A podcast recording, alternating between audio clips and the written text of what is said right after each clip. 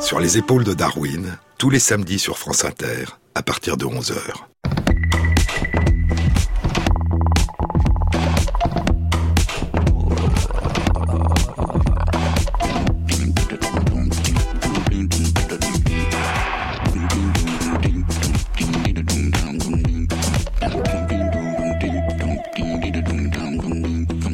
Bonjour à tous.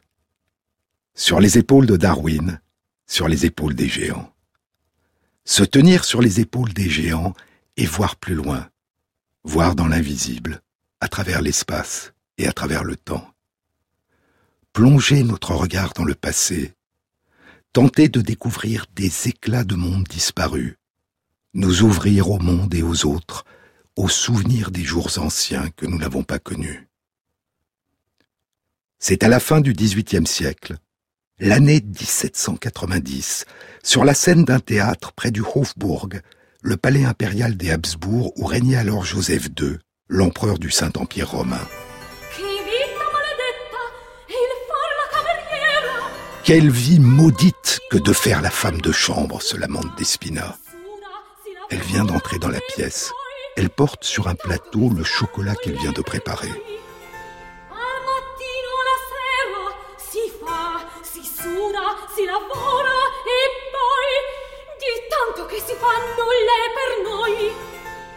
Du matin au soir, on s'occupe, on s'échauffe, on travaille, mais rien de ce qu'on fait n'est pour nous.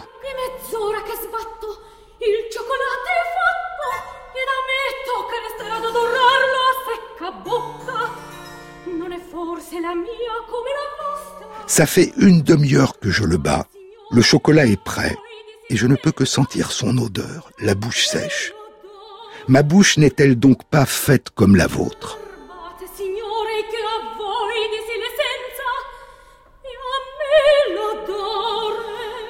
Oh belle dame, pourquoi faut-il que vous ayez l'essence et moi seulement l'odeur? Par Bacchus, je veux le goûter. Hum, que c'est bon. On vient. Au ciel, ce sont les patronnes. Mesdames, votre collation est servie, dit Despina. Dorabella jette le plateau par terre. Mon Dieu, qu'est-ce que vous faites? Ah, s'écrie Fiordiligi et Dorabella. Que se passe-t-il? demande Despina. Où y a-t-il un poignard? s'écrie Fiordiligi. Où y a-t-il un poison? demande Dorabella.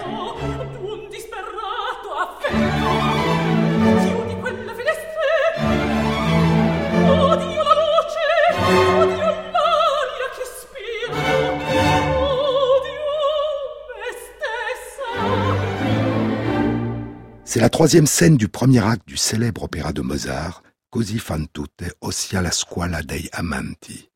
Ainsi font-elles toutes, ou l'école des amants, un opéra bouffe en deux actes. L'opéra a été créé le 26 janvier 1790 à l'ancien Burgtheater de Vienne, situé alors près du palais impérial.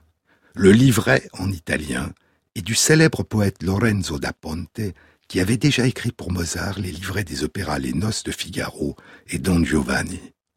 La pièce se joue à Vienne, mais elle se déroule en Italie, à Naples, et l'enjeu est la fidélité des femmes.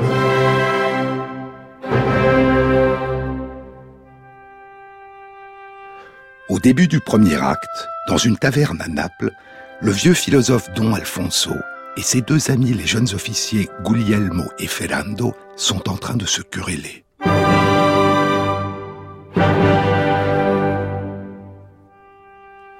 Le cynique Don Alfonso a mis en doute la sincérité de l'amour des fiancés des deux jeunes officiers et leur fidélité.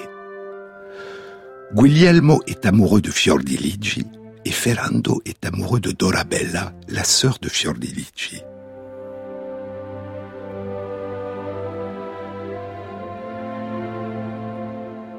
Et pour leur prouver que la fidélité est une illusion, Don Alfonso a proposé aux deux officiers une machination. Ils vont faire semblant de s'embarquer pour partir à la guerre et vont revenir déguisés, et chacun va essayer de séduire la fiancée de l'autre. Quand Despina apporte leur chocolat aux deux sœurs, et que Dorabella jette le plateau par terre et que les deux sœurs cherchent l'une un poignard, l'autre un poison, elles viennent d'accompagner leurs amants qui leur ont fait croire qu'ils partaient à la guerre. Déchirées d'inquiétude, elles les imaginent déjà tomber sur le champ de bataille et se lamentent.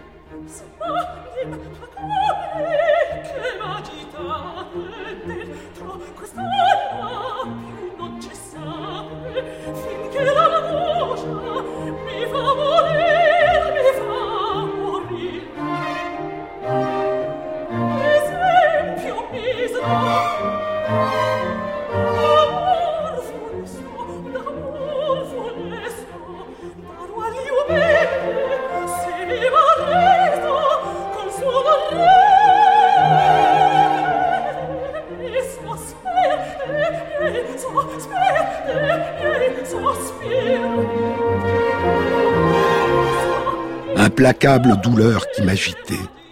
Ne quittez pas cette âme tant que l'angoisse ne m'aura pas fait mourir, se lamente Dorabella. Si je reste en vie, je donnerai aux Euménides, aux furies, l'exemple tragique d'un amour funeste, avec le son horrible de mes soupirs.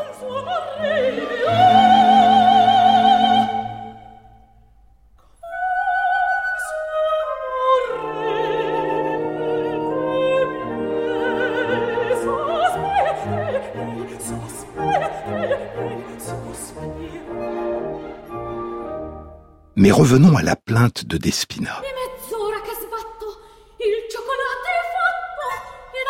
Ça fait une demi-heure que je le bats. Le chocolat est prêt, dit Despina.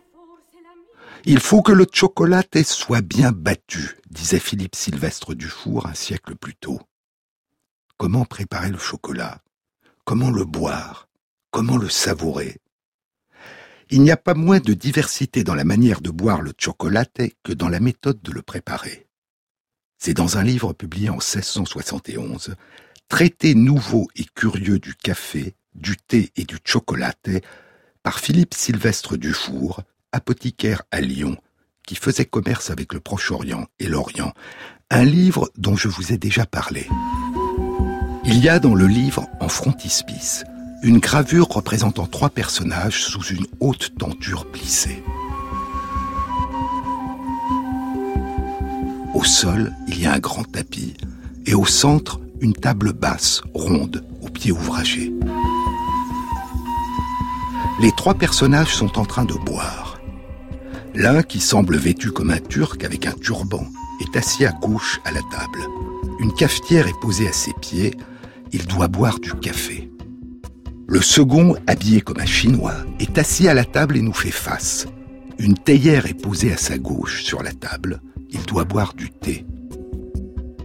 Le troisième, vu de profil, est debout à droite de la table, torse nu, et semble vêtu comme un aztèque. À ses pieds, il y a une chocolatière, avec ce que les Espagnols appelaient un molinillo, une touillette, un batteur, un mélangeur. Il doit boire du chocolat. C'est une représentation stéréotypée du caractère exotique de ces trois boissons, venues d'ailleurs, venues de loin. Il n'y a pas moins de diversité dans la manière de boire le chocolat que dans la méthode de le préparer. Mais il est temps, poursuit Dufour, que je dise de quelle sorte nous accommodons le chocolaté en France. Ordinairement, on met dans la chocolatière ou dans le coquemar un pot utilisé pour faire bouillir ou chauffer un liquide, autant de gobelets d'eau qu'il y a de personnes qui en veulent prendre. Ensuite, on fait bouillir cette eau, et dès qu'elle bout, on y jette dedans, si le chocolat est excellent, une once et un quart de la poudre de cacao qu'on a râpée et qu'on a mêlée avec au moins une once de sucre pour chaque gobelet d'eau. Puis, sans aucune perte de temps, on le remue avec le moulinet, le molinillo, dans la chocolatière pendant un certain temps pour le délayer. Et on continue après l'avoir retiré du feu jusqu'à ce qu'on l'ait bien fait mousser. Alors on verse de cette mousse dans le gobelet qu'on a achevé de remplir du reste de la décoction. On recommence ensuite à remuer le chocolaté dans la chocolatière avec le moulinet, jusqu'à ce que l'on ait fait revenir de la nouvelle mousse, ce que l'on continue à faire jusqu'à ce que la chocolatière soit entièrement vidée et les gobelets entièrement pleins. Il faut le boire aussi chaudement qu'on peut le supporter. Il y a des personnes qui prennent avant un demi-verre d'eau fraîche, d'autres qui mangent un couple de biscuits qu'ils trempent dans le gobelet, mais je trouve que de cette manière on enlève ce qu'il y a de plus succulent et que le reste perd quasiment tout son bon goût, de sorte qu'à mon avis, il vaut mieux le boire comme il sort de la chocolatière. Les voluptueux ajoutent à cette préparation quelques gouttes d'essence d'ambre qu'ils jettent dans la chocolatière, ou quelques petites portions de pastilles ambrées qu'on met dans le gobelet et qui en relèvent extraordinairement la bonté. Il y a même des gens qui, pour en augmenter la délicatesse, au lieu du sucre, substituent le sorbet d'Égypte, qui étant bon, le rend infiniment plus agréable. Enfin, il s'en trouve d'autres qui mettent du lait chaud à la place de l'eau et y ajoutent un jaune d'œuf, ce à quoi je n'ai jamais pu m'accommoder. Le livre a du succès. Une deuxième édition est publiée en 1685 et en 1693, six ans après la mort de Philippe Sylvestre Dufour, paraît une troisième édition, à quoi on a ajouté, dit l'éditeur, la meilleure de toutes les méthodes qui manquaient à ce livre pour composer l'excellente chocolatée? Un supplément constitué de recettes de préparation du chocolat attribué à un certain monsieur Saint-Didier. Voici l'une de ces recettes dont il dit qu'elle est de très bon goût pour ceux qui n'ont pas peur de trop manger.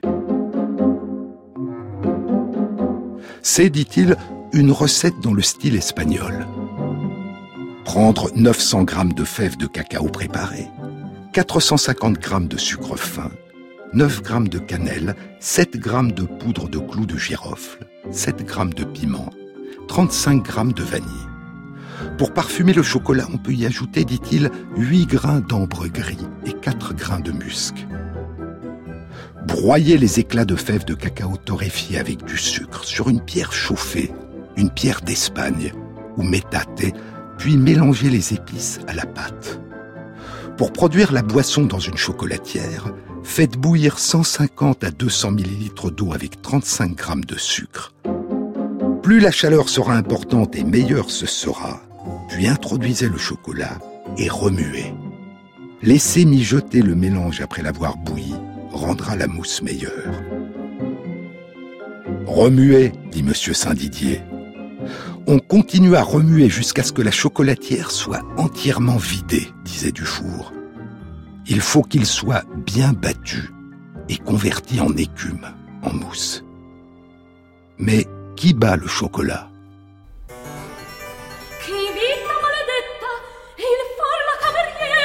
Quelle vie maudite que de faire la femme de chambre. Rien de ce qu'on fait n'est pour nous.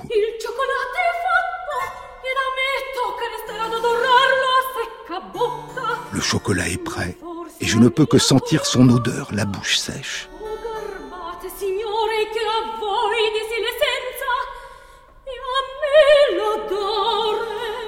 Ô belle dame, pourquoi faut-il que vous ayez l'essence et moi seulement l'odeur?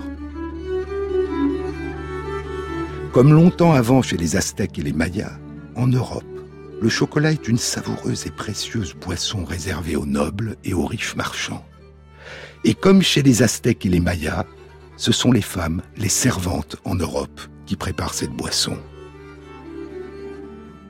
Mais loin de Despina, loin de Fiordiligi, loin de Dorabella, loin de Mozart et de son librettiste Lorenzo da Ponte, et loin de Philippe Sylvestre Dufour et de Monsieur Saint-Didier, qui n'en disent mot. Loin de Naples, de Vienne et de Lyon, très loin de là, se déploie la face cachée du chocolat. Dans les Antilles, en Amérique centrale, en Amérique du Sud, des esclaves achetés et vendus comme des bêtes ou des objets travaillent pour livrer le précieux et savoureux produit dont se régale l'élite européenne, les fèves de cacao. Privés de tout, écrivait Diderot en 1780, privés de tout, ils sont condamnés à un travail continuel, dans un climat brûlant, sous le fouet d'un conducteur féroce. l'Europe retentit depuis un siècle des plus saines et des plus sublimes maximes de la morale. Des malheurs, même imaginaires, nous arrachent des larmes au théâtre. Il n'y a que la fatale destinée des malheureux noirs qui ne nous intéresse pas. On les tyrannise, on les mutile, on les brûle, on les poignarde, et nous l'entendons dire froidement et sans émotion. Hâtons-nous, poursuit Diderot, hâtons-nous de substituer à l'aveugle férocité de nos pères les lumières de la raison et les sentiments de la nature. Brisons les chaînes de tant de victimes de notre cupidité. Dussions-nous renoncer à un commerce qui n'a que l'injustice pour base et que le luxe pour objet.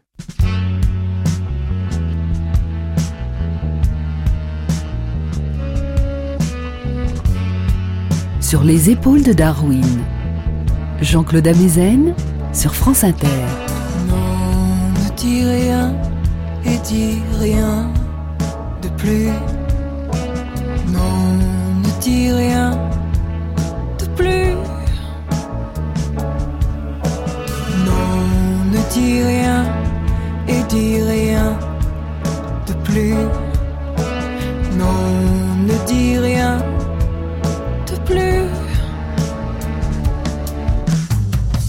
tous les mots de la terre ne valent pas un soupir, c'est qu'il vaut mieux se taire et dire à croire que ta mère t'a rien appris. Y a-t-il des filles que ça touche, ces mots qui sortent de ta bouche comme des perles Moi je m'en fais des colliers que je jette à la mer et dis Non, ne dis rien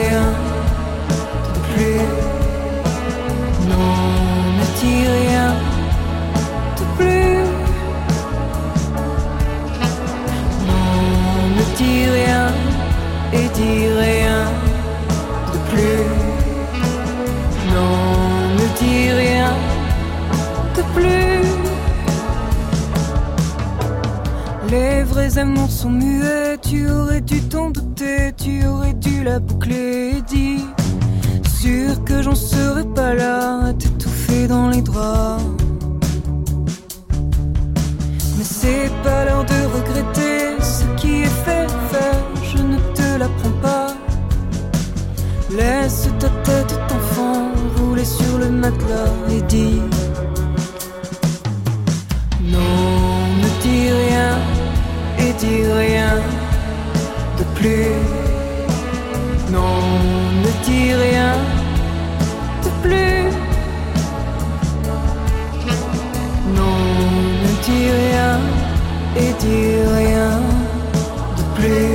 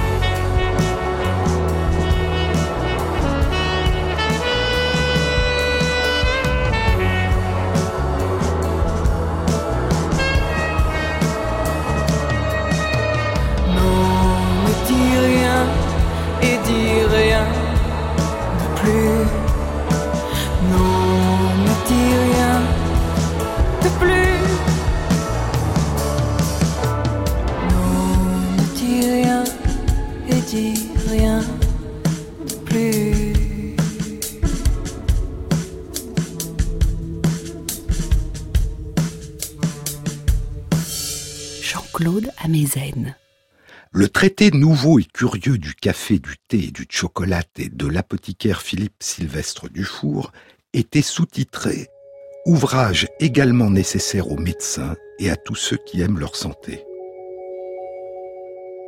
On peut aussi prendre le chocolat de manière solide, dit Dufour, car il s'en fait des dragées, des biscuits, du masse-pain, de la pâte d'amande et plusieurs autres sortes de friandises. Et s'il n'est pas utile à la santé quand il est consommé de ces façons, du moins est-il aussi agréable que lorsqu'il est bu en liqueur. Mais si on consomme le chocolat pour la santé seulement, alors il faut le boire, et se contenter d'en prendre au plus deux tasses par jour, et plutôt le matin. Le chapitre consacré aux relations entre le chocolat et la santé est très difficile à comprendre aujourd'hui, parce qu'il est fondé sur une conception antique de la médecine, celle du médecin grec Hippocrate, qui vivait il y a 2400 ans et qui est considéré comme le fondateur de la médecine occidentale, et celle de son grand successeur Galien, le médecin grec de Pergame qui vivait au deuxième siècle de notre ère, exerçait la médecine à Alexandrie et à Rome, et avait été le médecin de l'empereur romain Marc Aurèle. Selon la conception de la physiologie et de la médecine d'Hippocrate, de Galien et de leurs successeurs, toute substance, et le corps humain, possédait certaines des quatre qualités suivantes. Le chaud, le froid, le sec ou l'humide. Ces qualités correspondaient à celles des quatre éléments, l'air, le feu, la terre et l'eau. L'air est chaud et humide. Le feu chaud et sec. La terre froide et sèche. Et l'eau froide et humide. Et ces qualités présentes dans les aliments comme dans les remèdes s'accordaient ou non aux humeurs et au tempérament du corps humain. Pour Hippocrate, Galien et leurs successeurs, le corps humain était composé de quatre humeurs. Le sang, qui est chaud et humide comme l'air. La bile jaune, qui est chaude et sèche comme le feu. La bile noire, froide et sèche comme la terre. Et le flegme, froid et humide comme l'eau. L'équilibre entre ces quatre humeurs déterminait la santé et le tempérament de la personne. Chaque humeur du corps était produite par un organe particulier et déterminait un tempérament particulier. Le sang, chaud et humide, était produit par le foie et déterminait un tempérament sanguin. La bile jaune chaude et sèche était produite par la vésicule biliaire et déterminait un tempérament colérique. La bile noire froide et sèche était produite par la rate et déterminait un tempérament mélancolique et le flegme froid et humide était produit par les reins et déterminait un tempérament phlegmatique.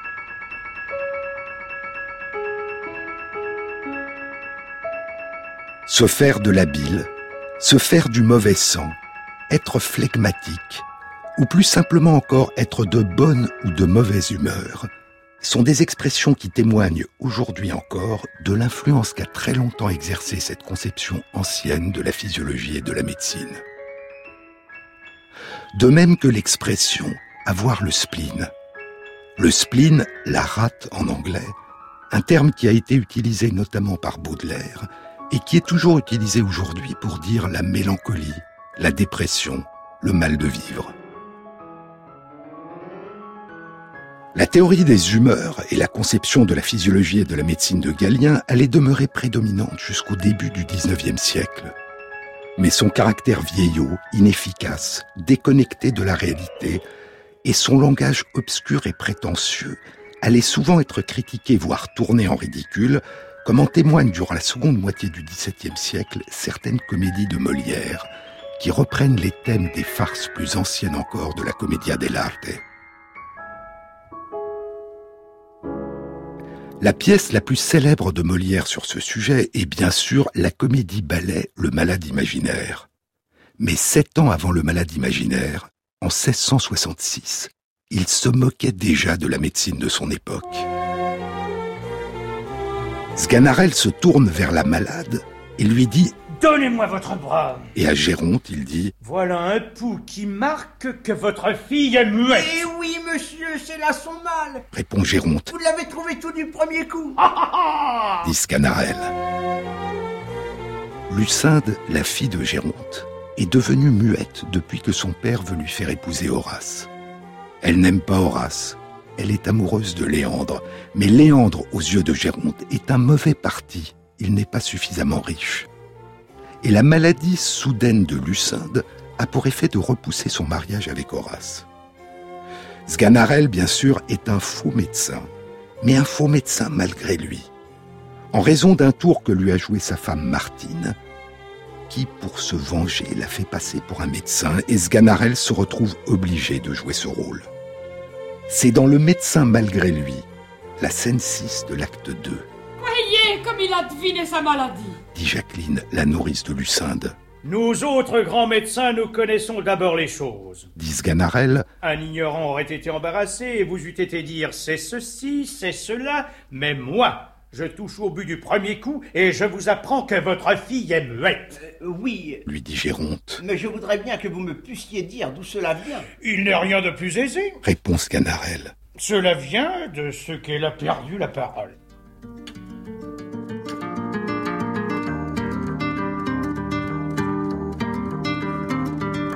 Sur les épaules de Darwin, sur France Inter.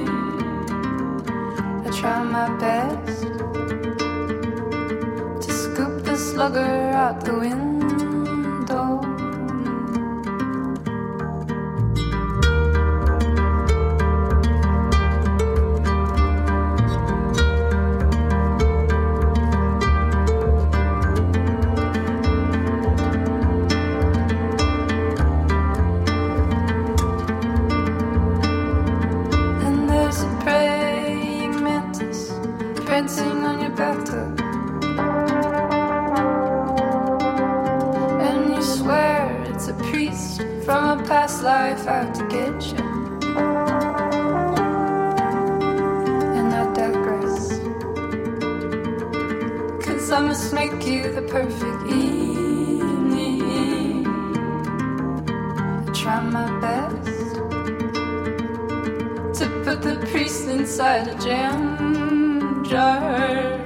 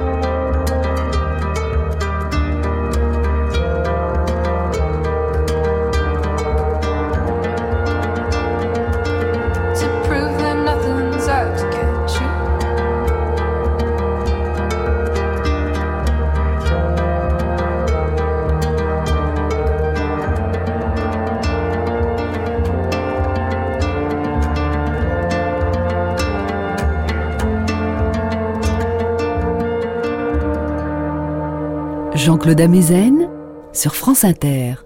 Votre fille est muette, dit Sganarelle, et cela vient de ce qu'elle a perdu la parole. Fort bien, mais Répond Géronte. S'il vous plaît, qui fait qu'elle a perdu la parole? Tous nos meilleurs auteurs vous diront que c'est l'empêchement de l'action de sa langue. Euh, mais encore, euh, vos sentiments sur cet empêchement de l'action de sa langue. Aristote, là-dessus, dit Poursuit Sganarelle. de fort belles choses. Je le crois. Ah, c'était un grand homme. Sans doute. Grand homme tout à fait. Sganarelle lève le bras à partir du coude. Un homme qui était plus grand que moi de... mm, tout cela. Pour revenir donc à notre raisonnement, je tiens que cet empêchement de l'action de sa langue est causé par de certaines humeurs qu'entre nous autres savants nous appelons humeurs pécantes. Pécantes, c'est-à-dire humeurs pécantes. Pécante est un terme qui vient du latin peccare, l'infinitif du verbe pecco, qui signifie pécher, être défectueux, erroné, fautif. Des humeurs pécantes sont donc des humeurs défectueuses. Pécantes, c'est-à-dire humeur pécante. D'autant que les vapeurs formées par les exhalaisons des influences qui s'élèvent dans la région des maladies venant, pour ainsi dire, à... Entendez-vous le latin? Euh, En aucune façon. dit Géronte. Sganarelle se lève brusquement. Vous n'entendez point le latin? Non. Cabricias dit Sganarelle en faisant diverses plaisantes postures. Archituram, catalamus, singulariter, nominativo, hoc musa, la muse, bonus bona bonum, deus sanctus. Estne oratio latinas? Etiam, oui. Quare, pourquoi? Quia substantivo et adjectivum, concordat in generi numerum et casus. Ah, dit que n'ai-je étudié L'habilhomme que v'là dit Jacqueline. Oui, ajoute Lucas, le mari de Jacqueline, c'est si bio que je n'y entends goutte. Or, poursuit Sganarelle, Ces vapeurs dont je vous parle venant à passer du côté gauche où est le foie au côté droit où est le cœur, il se trouve que le poumon, que nous appelons en latin armiam, ayant communication avec le cerveau que nous nommons en grec nasmus, par le moyen de la veine cave, mm, que nous appelons en hébreu cubilé, rencontre en son chemin les dites vapeurs qui remplissent les ventricules de l'omoplate, et parce que les dites vapeurs Comprenez bien ce raisonnement, je vous prie. Et parce que les dites vapeurs ont une certaine malignité. Écoutez bien ceci, je vous conjure. Oui. Ont une certaine malignité qui est causée. Soyez attentifs, s'il vous plaît. Je le suis. Qui est causée par l'âcreté des humeurs engendrées dans la concavité du diaphragme. Il arrive que ces vapeurs. Os abundus neques nequer potarinum quipsa milus. Voilà justement ce qui fait que votre fille est muette. Oh, que c'est bien dit, notre s'exclame Jacqueline, et Lucas, que n'ai-je la langue aussi bien pendue On ne peut pas mieux raisonner sans doute. dit Géronte. Il n'y a qu'une seule chose qui m'a choqué, c'est l'endroit du foie et du cœur. Il me semble que vous les placez autrement qu'ils ne sont. Euh, que le cœur est du côté gauche et le foie du côté droit. Ouais, cela était autrefois ainsi. dit Sganarelle. Mais nous avons changé tout cela et nous faisons maintenant la médecine d'une méthode toute nouvelle. C'est ce que je ne savais pas et je vous demande pardon de mon ignorance. Il n'y a point de mal et vous n'êtes pas obligé d'être aussi habile que nous. Assurément. Euh, Mais monsieur, que croyez-vous qu'il faille faire à cette maladie? Lui dit Géronte. C'est que je crois qu'il faille faire. Oui. Mon avis est hum, qu'on la remette sur son lit et qu'on lui fasse prendre pour remettre quantité de pain trempé dans du vin. Pourquoi cela, monsieur? Parce qu'il y a dans le vin et le pain mêlés ensemble une vertu sympathique qui fait parler. Ne voyez-vous pas bien qu'on ne donne autre chose aux perroquets et qu'ils apprennent à parler en mangeant de cela? Cela est vrai. Ah, le grand homme. Vite, euh, quantité de pain et de vin.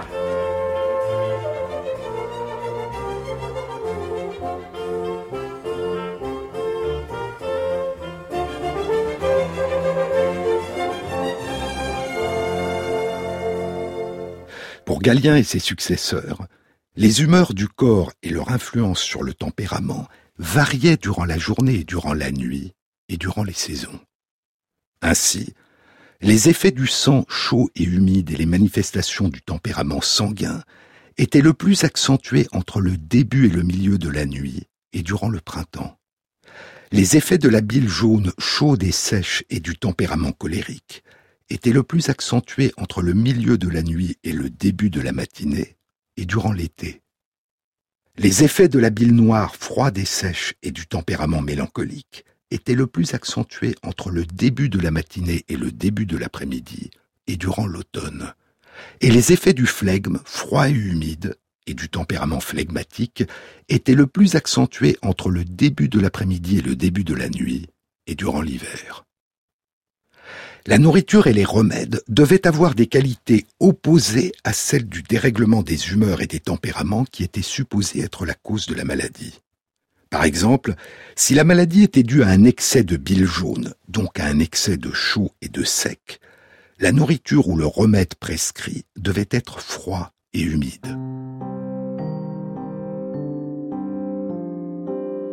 En 1577, dans son Histoire naturelle de la Nouvelle-Espagne, Francesco Hernandez, médecin du roi d'Espagne, avait attribué à chacune des milliers de plantes médicinales qu'il avait étudiées en Amérique centrale une qualité chaude, froide, humide ou sèche. Et il avait considéré que le cacao était tempéré par nature, mais avec une tendance au froid et au sec. Il était donc utile de le boire par temps chaud et pour combattre la fièvre. Par la suite, la plupart des médecins espagnols considérant que le cacao doit être prescrit pour traiter les maladies caractérisées par un excès de chaud et d'humide, non seulement les fièvres, mais aussi les maladies causées par un excès de sang ou de tempérament sanguin.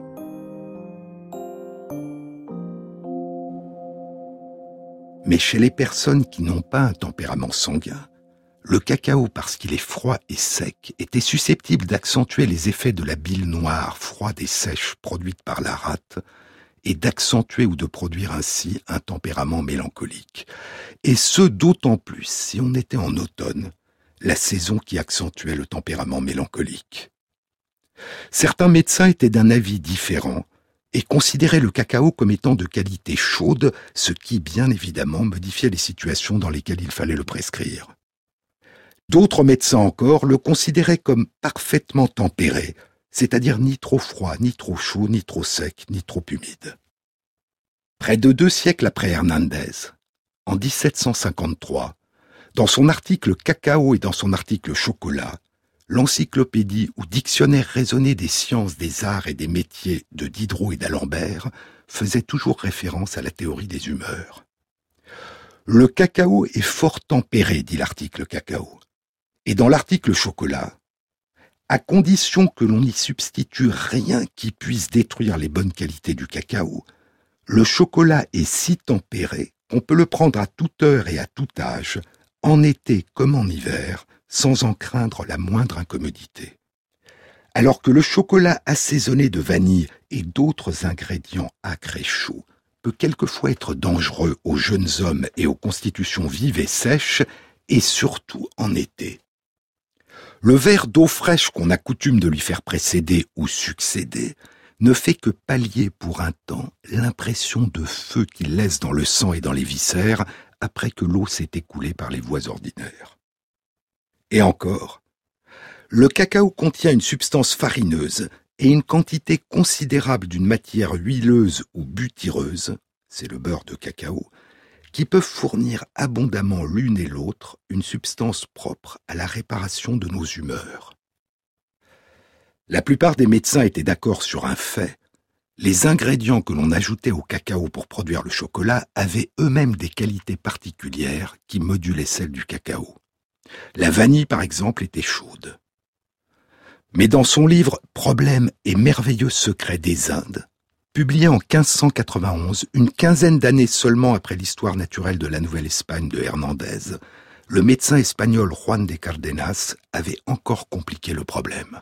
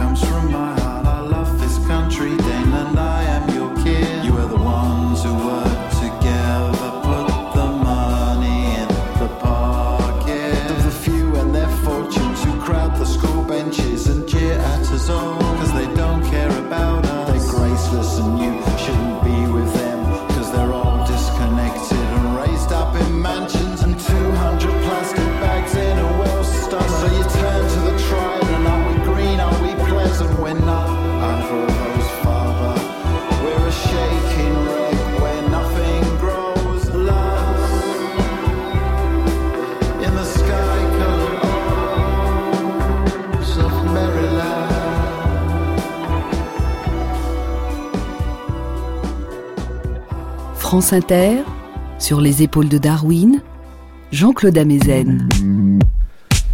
Quand Juan de Cardenas débarque seul en 1577 sur les côtes de Veracruz au Mexique, il a 14 ans.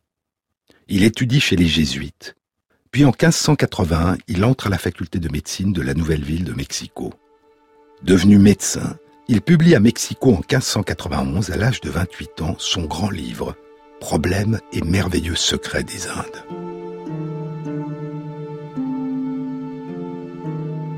Les philosophes tiennent pour certain, dit-il, que le principe fondamental de la philosophie et de la médecine est fondé sur la chaleur, le froid, la sécheresse et l'humidité. C'est si vrai que si ces quatre qualités premières venaient à manquer dans les corps naturels, toutes les actions et les phénomènes qui se produisent dans la nature sous l'effet des lois de la nature s'interrompraient aussitôt. Juan de Cardenas a conclu que le cacao était un mélange de trois composantes différentes, de trois qualités différentes. Une composante terreuse, qui avait les qualités froides et sèches de la terre. Une composante aérienne, qui avait les qualités chaudes et humides de l'air, et qui était la composante grasse du beurre de cacao dont il disait qu'elle était accentuée par la torréfaction. Et une composante très chaude, liée au goût amer des fèves de cacao. Les condiments que l'on ajoute au chocolat ont aussi, dit-il, leur qualité particulière qui module celle du cacao. Il consacre plus de 40 pages de son livre au chocolat. Il recommande de l'assaisonner à la fois avec certaines des plantes qu'utilisent les Aztèques, dont la vanille et le roku, mais pas le piment, et avec des plantes qu'utilisent les Européens, dont la cannelle, le poivre, l'anis et les grains de sésame. Il donne des conseils médicaux pour la préparation du chocolat, pour ses modalités d'administration, les horaires d'administration, les boissons et les aliments qui doivent accompagner sa prise, et il discute la question théologique de savoir si boire le chocolat peut être autorisé ou non pendant le jeûne du carême. Juan de Cardenas vit depuis son adolescence au Mexique. Et assez rapidement après la conquête du Mexique, dit Sophie et Michael Coe dans leur livre The True History of Chocolate, la vraie histoire du chocolat, Assez rapidement après la conquête du Mexique, une forme d'hybridation, de métissage, une créolisation entre les cultures espagnoles et aztèques et à un moindre degré maya va commencer à se réaliser. Rapidement, une génération entière de créoles espagnols naît dans l'ancien royaume aztèque, mais la plupart d'entre eux n'allaient jamais poser le pied dans le pays, l'Espagne, d'où leur père et pour certains leur mère étaient venus. Cette toute nouvelle culture créole empruntait en partie aux deux cultures, la culture espagnole et la culture aztèque. Mais elle était différente des deux. Et c'est dans ce contexte, dit Sophie et Michael Coe, que le chocolat allait devenir une boisson appréciée dans les maisons coloniales de la Nouvelle-Espagne, et de là se propager en Espagne, puis dans le reste de l'Europe. Les Espagnols, dit l'historienne américaine Marcy Norton, les Espagnols ont appris à apprécier le chocolat parce que les Espagnols dépendaient continuellement des autochtones. Les espaces coloniaux de dépendance incluaient les demeures espagnoles où des femmes aztèques travaillaient comme épouses, concubines, servantes ou esclaves. Et c'est dans ce cadre intime, parfois volontairement choisi mais le plus souvent contraint et forcé, que se développaient les contacts interculturels. En raison du très faible nombre de femmes espagnoles présentes au Mexique, mais aussi en raison d'une stratégie consciente, explicite et soutenue de conquête du pays par l'appropriation des femmes aztèques, de nombreux mariages et de nombreuses unions, librement consenties ou forcées, eurent lieu entre les hommes espagnols et les femmes aztèques dès les premières années qui ont suivi la conquête. Les historiens, poursuit Marcy Norton, ont depuis longtemps souligné le rôle des épouses aztèques dans l'acculturation des hommes espagnols aux pratiques de vie et à la cuisine mexicaine. Et en ce qui concerne le chocolat, le rôle des femmes en tant que médiatrices culturelles a dû être d'autant plus important que de nombreuses sources indiquent que c'étaient les femmes qui étaient chargées de la préparation de la boisson dans l'Amérique centrale précolombienne, puis colonisée. Il y avait les femmes et il y avait les marchés. Avant la conquête espagnole, les marchés étaient une véritable institution aztèque, avec leurs commerçants, leurs fonctionnaires, les Tianquispan Tlayacanque, préposés à la surveillance des marchés, et leur tribunal spécial qui jugeait les délits. À Tenochtitlan Tlatel Olco, dans la capitale aztèque, se tenait chaque jour avant la conquête l'un des plus grands marchés du Mexique. La place du marché à laquelle on pouvait accéder aussi bien par des avenues qu'en bateau, par des canaux, était immense. Lorsque Cortés sera reçu dans la cité par Motecuzoma le Jeune, le roi Ani, le premier d'entre ceux qui parlent, l'empereur des Aztèques, il dira que la place du marché était une place deux fois plus grande que la place principale de Salamanque.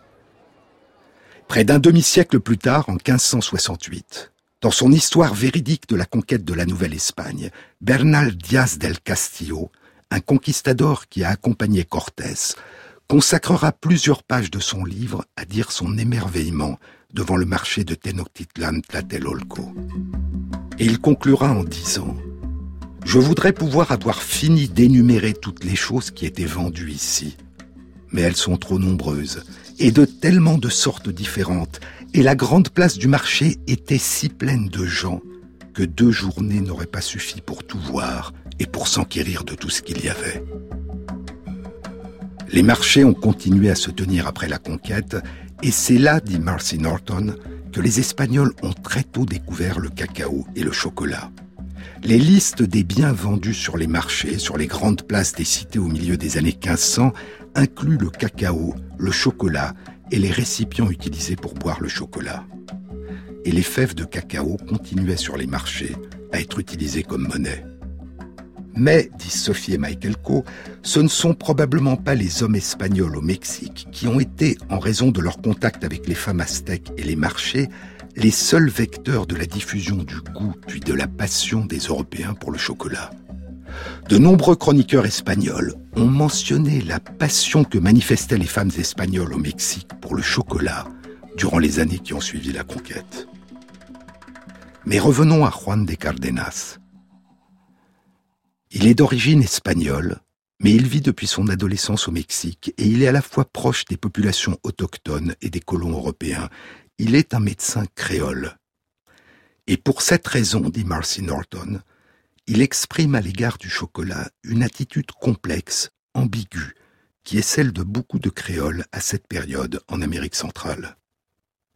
Pour purifier le chocolat de son lien avec l'idolâtrie des Mexicains, dit Marcy Norton, et donc, aux yeux des Espagnols du continent européen, pour le purifier d'une forme d'idolâtrie et de paganisme à laquelle il pensait que succombaient les colons et les créoles et qu'il risquait de transmettre à l'Espagne, Juan de Cardenas a entrepris de montrer qu'on pouvait rendre le chocolat européen et le débarrasser de sa dimension païenne en lui appliquant les principes de la médecine européenne. Le fait de prescrire le chocolat comme un remède donnait l'illusion qu'une acculturation, une appropriation culturelle des modes de vie des Mexicains pouvait être réalisée, tout en se protégeant de toute contamination culturelle indésirable et dangereuse. Certains chercheurs, dit Marcy Norton, ont proposé que l'introduction du chocolat dans les pratiques classiques de la médecine d'Hippocrate et de Galien avait été la cause de l'engouement pour le chocolat en Europe. En d'autres termes, l'utilisation médicinale et la diffusion en tant que remède d'une boisson que les Espagnols initialement n'auraient pas appréciée ou auraient répugné à boire, aurait eu comme effet d'accoutumer les Espagnols au chocolat. Ils en auraient alors découvert la saveur et l'auraient fait découvrir aux autres Européens. Mais, pour Marcy Norton, l'introduction du chocolat dans les pratiques classiques de la médecine d'Hippocrate et de Galien n'a pas été la cause du succès de la boisson, mais plutôt sa conséquence. C'est une façon que les autorités civiles et religieuses créoles au Mexique, puis les autorités royales et religieuses en Espagne, ont trouvé pour réconcilier leur goût pour une boisson savoureuse aztèque et maya avec leur certitude d'appartenir à une culture supérieure.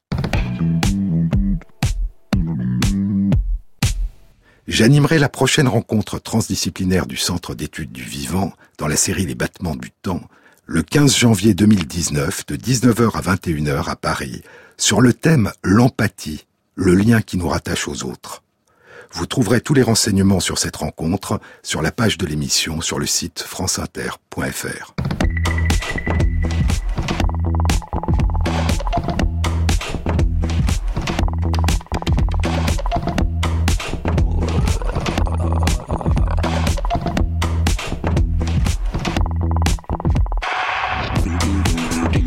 Cette émission a été réalisée par Christophe Imbert, avec à la prise de son Rémi Sistiaga, au mixage Nicolas Delmas et Jean-Baptiste Audibert pour le choix des chansons. Et merci à Christophe Magère qui intègre sur la page de l'émission les références aux articles scientifiques et aux livres dont je vous ai parlé. Bon week-end à tous. À samedi prochain.